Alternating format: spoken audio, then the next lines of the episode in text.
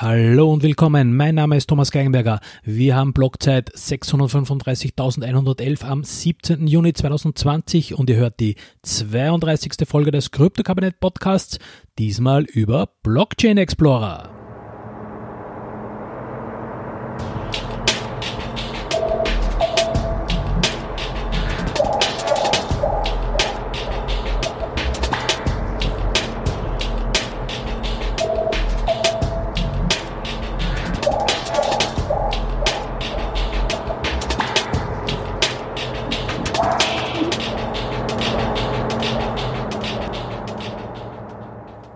Gerade für Anfänger der Kryptowelt ist es eine ziemlich nervenaufreibende Geschichte, auf die erste erfolgreich durchgeführte Transaktion zu warten. Hat man alles richtig gemacht, nicht versehentlich den Private Key anstelle des Public Key eingesetzt? Oder vielleicht hat man ja auch überhaupt den falschen Public Key verwendet und die gekauften Bitcoins landen gerade auf der Adresse meines Ethereum Wallets für immer unerreichbar. Ängste noch und nöcher. Wo kann man da sofort nachschauen? Klarer Fall für einen Blockchain Explorer. Doch beginnen wir am Anfang. Was ist denn ein Blockchain Explorer? Ein Blockchain Explorer oder auch kurz Block Explorer genannt, ist eine Website, die es erlaubt, in der Blockchain einer Kryptowährung zu suchen. Sie zeigt Block für Block alle Transaktionen und die dazugehörigen Daten an. Warum überhaupt einen Block Explorer? Wir können uns zwar die komplette Blockchain herunterladen und dort suchen, das ist aber zumeist mit viel Aufwand verbunden und für den Anfänger ist es auch ein schönes Stück harter Arbeit, sich erst eine Note zu erstellen. Also die Suche in der Blockchain wird uns durch solche Explorer erleichtert. Diese sind zum Teil von der Community erstellt worden, aber zumeist von diversen Firmen. Und dann, nicht zu vergessen, er ist die Transparenzmaschine für die Blockchain. Er erzeugt uns Einblicke in die unveränderliche und eindeutige Dokumentation der Blockchain und ist für alle Menschen auf der Welt zugänglich. Transparenz pur. Die Technik hinter einem Blockchain Explorer. Ein Blockchain Explorer basiert einfach gesagt auf einer Full Node jeder beliebigen Blockchain, denn hier finden wir alle benötigten Daten und zwar vom Genesis Block, dem allerersten Block, bis zum aktuellsten. Und diese Daten werden einfach in einer Datenbank auf einen öffentlichen Server indexiert und sind somit einfach und sehr schnell für alle User abrufbar.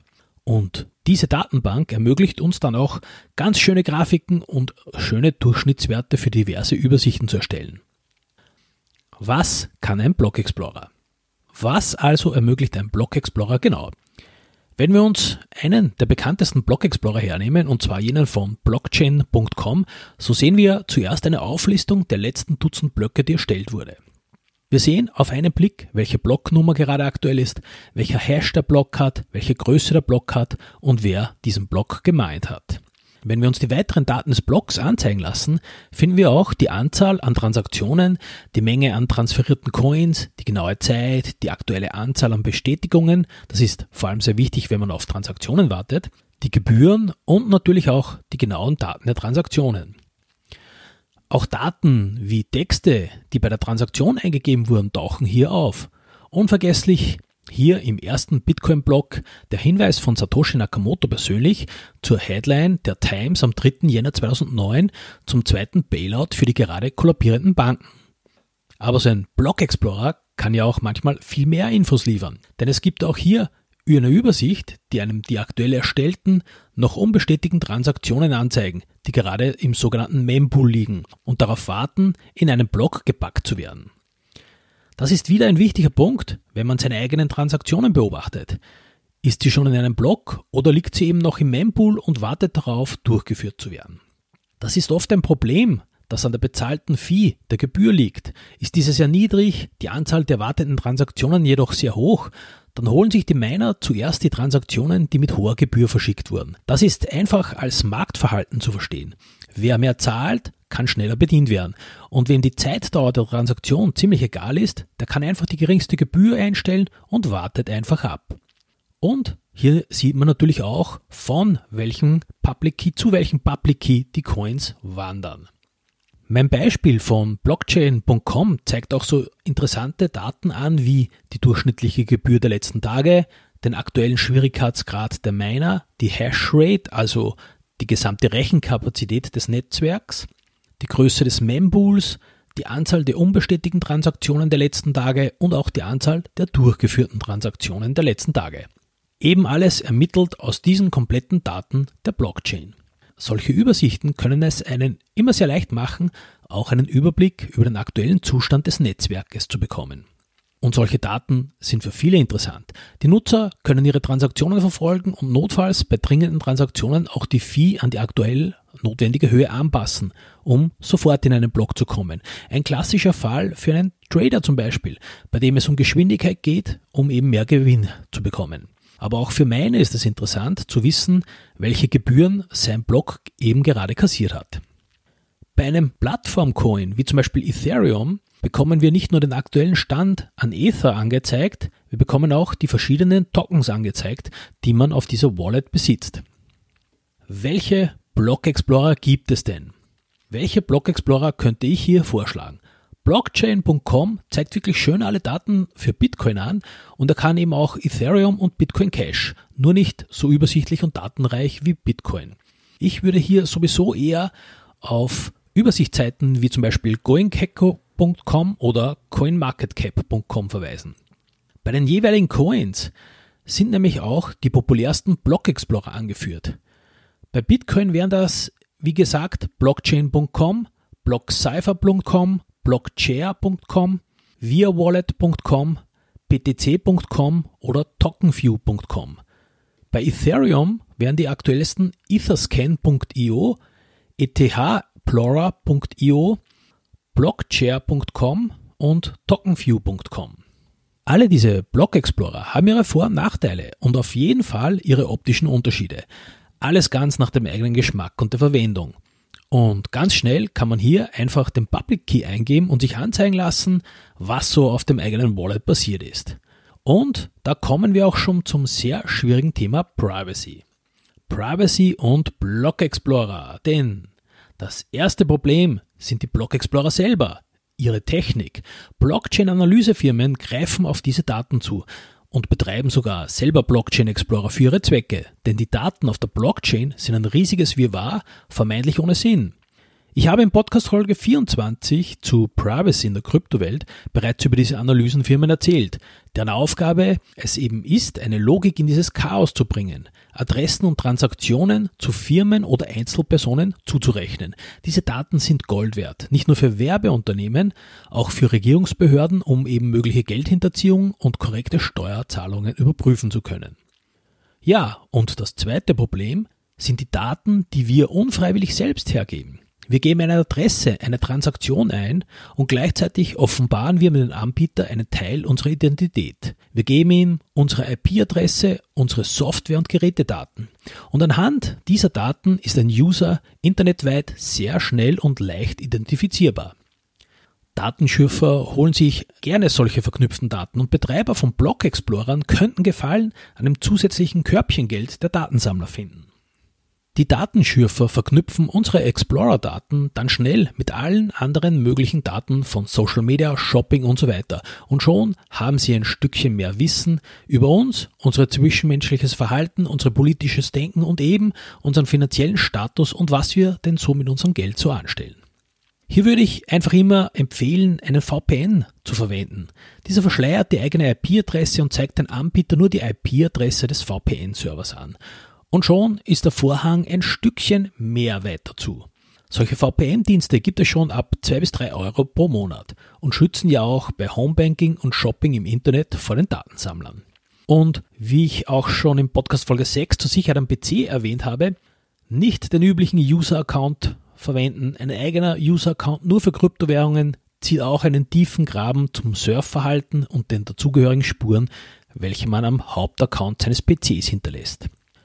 Ja, und damit wären wir schon so ziemlich am Ende dieser Podcast-Folge. Kurz sei noch erwähnt, im Idealfall einer Transaktion benötigen wir ja eigentlich nie einen Explorer, denn zumeist zeigt die Wallet die benötigten und auch schon erfolgten Bestätigungen an und somit ist es gut. Aber bei den Nachforschungen in der Vergangenheit und vor allem bei Problemen wie beispielsweise hängen gebliebenen Transaktionen oder Smart Contracts, die nicht ganz rund laufen oder ein bisschen buggy sind, ist ein Block Explorer auf jeden Fall eine Hilfe bei der Suche nach dem Problem. In diesem Sinne, das war meine Podcast-Folge über Block Explorer.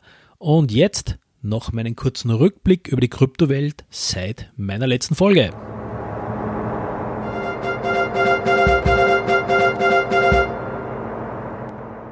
Willkommen beim Kryptorückblick. Was ist denn so passiert seit der letzten Podcast-Folge von Ende April? Die heutigen Themen des Rückblicks sind das dritte Halving von Bitcoin, Corona auf die Blockchain, Telegram gibt Ton-Token auf und Datenskandal bei Coinbase. Thema 1, das dritte Halving von Bitcoin. Das Halving ist vorbei, nennenswerte Kurssprünge waren eher nicht dabei, aufwärts geht's aber trotzdem. Aber wenn man zum Beispiel Plan Bs Stock-to-Flow-Modell hernimmt, dann sollten wir auch nicht sofort eine Steigerung sehen, sondern irgendwann in den nächsten 18 Monaten. Das wird also der große Test für sein Stock-to-Flow-Modell. Thema 2, Corona auf die Blockchain. Hier geht es um die technische Umsetzung eines Corona-Immunitätsausweises. Das Startup Ubrich aus Köln, das mit dem Life Science Unternehmen Centogenes zusammenarbeitet. Sie wollen die Ergebnisse der Tests nur als Hash in der Blockchain anlegen und virtuell versiegeln. Auch Woton, ein Start-up mit Büros in Barcelona und Los Angeles, führt derzeit mit Beratern von PricewaterhouseCoopers in Spanien einen Immunitätspass ein, der Testresultate auf unveränderbar, sicher und kryptografisch verifizierbar auf einer öffentlichen oder privaten Blockchain abspeichert. Auch wenn die ganzen News dazu nach einer Menge Berater-Bullshit-Bingo klingen, mit Hauptsache was mit Blockchain und Corona für massig viel Staatsgeld klingen, haben wir doch die Punkte der Unverfälschbarkeit von Testergebnissen mit Hilfe von Blockchain am Tisch. Jedenfalls sind diese Punkte interessant und wer weiß, vielleicht entwickelt sich noch mehr daraus. Thema 3. Telegram gibt den Ton-Token auf. Ein kurzer Tweet am 12. Mai hat das Ende des Telegram Coins besiegelt. Dieser war ja nach dem Facebook Coin der heißeste Anwärter auf eine Massenadaption von Kryptowährungen über Social Media Kanäle. Grund dafür war ein ablehnendes Urteil eines US-Gerichts. Facebook selber hat seinen Libra-Coin, über den ich in Podcast Folge 21 schon berichtet hatte, ja noch nicht aufgegeben und probiert gerade einen Testlauf einer kreditkartengestützten Zahlung über WhatsApp in Brasilien aus. Alles wohl Testballon und Alternative sollte Libra doch nicht kommen.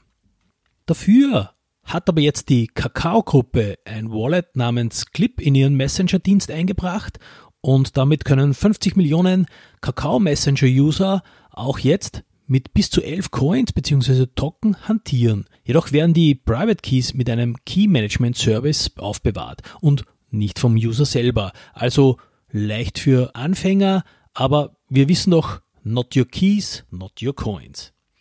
Das vierte Thema Coinbase. Ja, dann war da noch in den letzten Wochen der Datenskandal mit Coinbase. Und zwar ein Jahr nachdem Coinbase den letzten Datenskandal geliefert hat.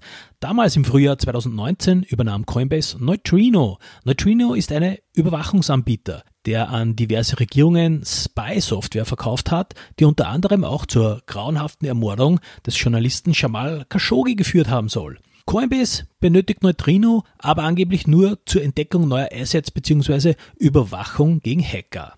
Dann ploppte auch noch auf, dass Coinbase Daten an Dritte weiterverkaufte und sofort waren Kryptodatensammler wie Elliptic und Chainalysis mit in dem Spiel. Und wer mehr über Chain-Analyse und vor allem diese beiden Firmen erfahren will, der kann in meiner Podcast-Folge 24 Privacy in der Kryptowelt reinhören.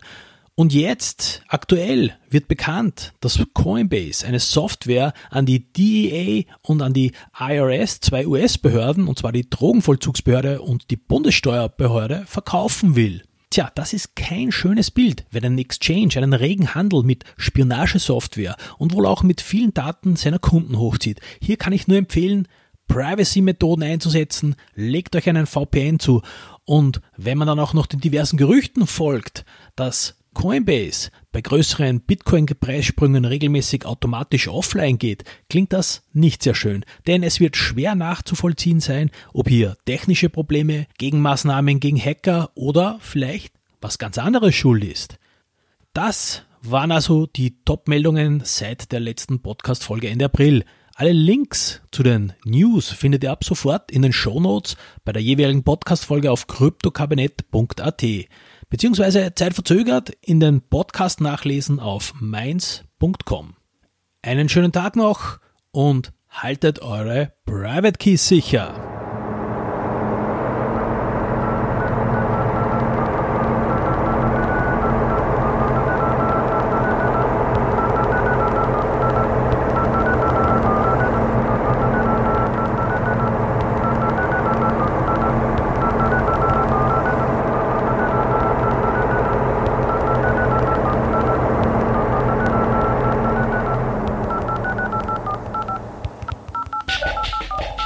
Das war eine Sendung des Kryptokabinett Podcasts.